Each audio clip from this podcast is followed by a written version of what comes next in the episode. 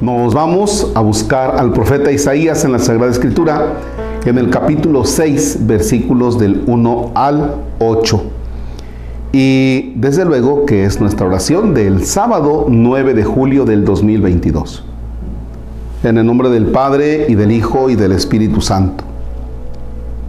El año en que murió el rey Osías vi al Señor sentado en un trono elevado y alto, y el ruedo de su manto llenaba el templo.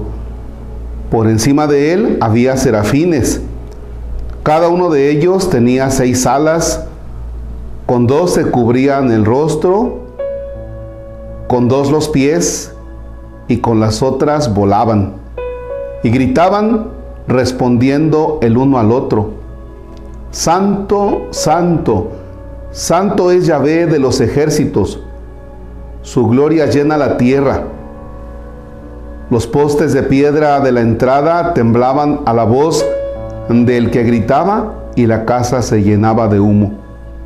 Yo exclamé, ay de mí, estoy perdido, porque soy un hombre de labios impuros y vivo entre un pueblo de labios impuros y mis ojos han visto al rey Yahvé Sabaoth.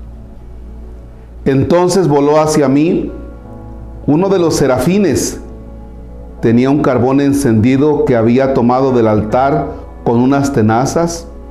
Tocó con él mi boca y dijo, mira, esto ha tocado tus labios tu falta ha sido perdonada y tu pecado borrado. Y oí la voz del Señor que decía, ¿a quién enviaré? ¿Y quién irá por nosotros? Y respondí, aquí me tienes, mándame a mí. Palabra de Dios, te alabamos Señor.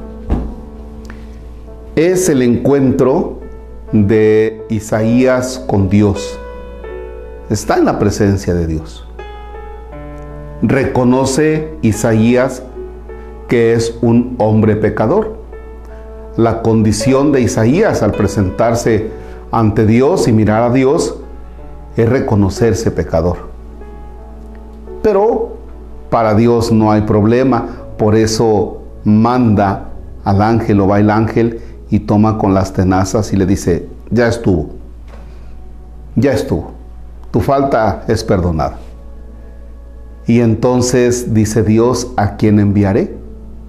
¿Quién puede ir por nosotros al anuncio de la palabra? Porque recordemos que es el profeta. Y entonces dice Isaías, yo voy, aquí estoy, yo voy. Fíjense todo el proceso que les acabo de contar, desde luego con base a la Sagrada Escritura. ¿A quién enviaremos?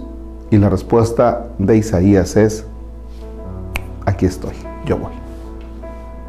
Bien, esa respuesta de Isaías de yo voy es la respuesta que necesita Dios de todos nosotros en el momento en el que somos confirmados, es decir, en que recibimos el sacramento de la confirmación. De tal manera que la persona que recibe el sacramento de la confirmación conscientemente dice, estoy listo para el anuncio de lo que Dios me pida en el mundo de hoy. Eso es la confirmación. Ese es el sacramento de la confirmación. En nuestra querida diócesis de Orizaba viene este cambio, donde primero será la comunión, recibir el sacramento de la comunión, y cuando ya los chiquitillos están más así aguerridos, cuando ya los papás le dicen, te voy a comprar esos zapatos, y el niño dice, no, no, yo no quiero esos, no me gustan esos, me gustan los otros. Ah, ya está usted en capacidad de decidir. Y cuando el chiquillo ya quiere irse que a los 15 años y dice, no, es que me invitaron. No, pues no vas a ir. No, pues si no me dejas, pues yo me escapo, ¿verdad? Ya está muy, sacale punta a los niños y las niñas en determinada edad. Ah, bueno, si así están muy sacale punta para decidir respecto de la vida, bueno, pues también deben estar muy entrones para el anuncio del reino. Dios no necesita personas bautizadas cobardes. Dios necesita realmente personas capacitadas, preparadas, valientes para el anuncio del reino. Por eso debemos dejar de ver el sacramento de la confirmación como el voy a llevar a la niña para que haga la confirmación, porque si no cuando se vaya a casar le va a hacer falta ese papel. No, mi vida. El sacramento de la confirmación no se recibe para que cuando se vaya a casar el niño o la niña no tengan broncas. El sacramento de la confirmación se recibe como una respuesta a Dios y que le estamos diciendo, aquí estoy, órale. ¿A quién enviaré? Dice el Señor. Y en la confirmación, los niños y niñas, los adolescentes, dicen, yo voy, aquí estoy, puesto para la lucha. Va. Entonces, que eso sea imitar a Isaías con una respuesta muy firme. Aquí estoy, envíame. Para esto no tienes que dejar la escuela, para esto no tienes que dejar tu casa. Tu persona es todos los días un anuncio del reino de Dios. Padre nuestro que estás en el cielo, santificado sea tu nombre.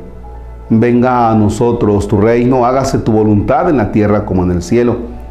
Danos hoy nuestro pan de cada día, perdona nuestras ofensas como también nosotros perdonamos a los que nos ofenden. No nos dejes caer en tentación y líbranos del mal.